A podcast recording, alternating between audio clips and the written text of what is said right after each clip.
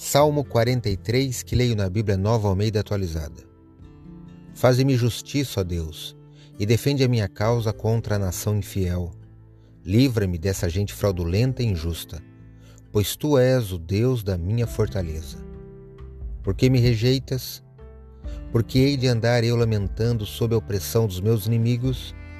Envia a tua luz e a tua verdade para que me guiem e me levem ao teu santo monte e aos teus tabernáculos. Então irei ao altar de Deus, de Deus que é a minha grande alegria. Ao som da harpa eu te louvarei, ó Deus, Deus meu. Porque você está abatida, ó minha alma? Porque se perturba dentro de mim?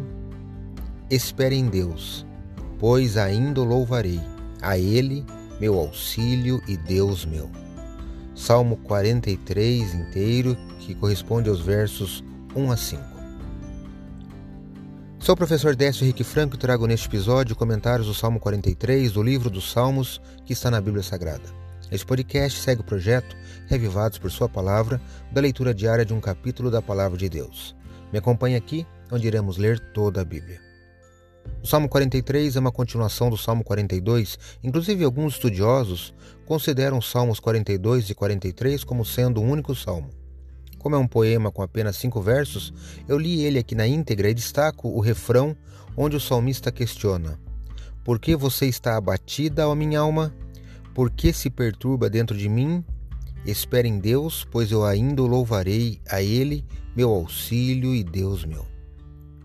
Aqui está a síntese da experiência do cristão: o problema do sofrimento, a certeza do auxílio e a confiança na vitória final mediante a fé. Acredito, como disse o salmista, que a palavra de Deus é uma lâmpada que ilumina nossos passos e luz que clareia nosso caminho.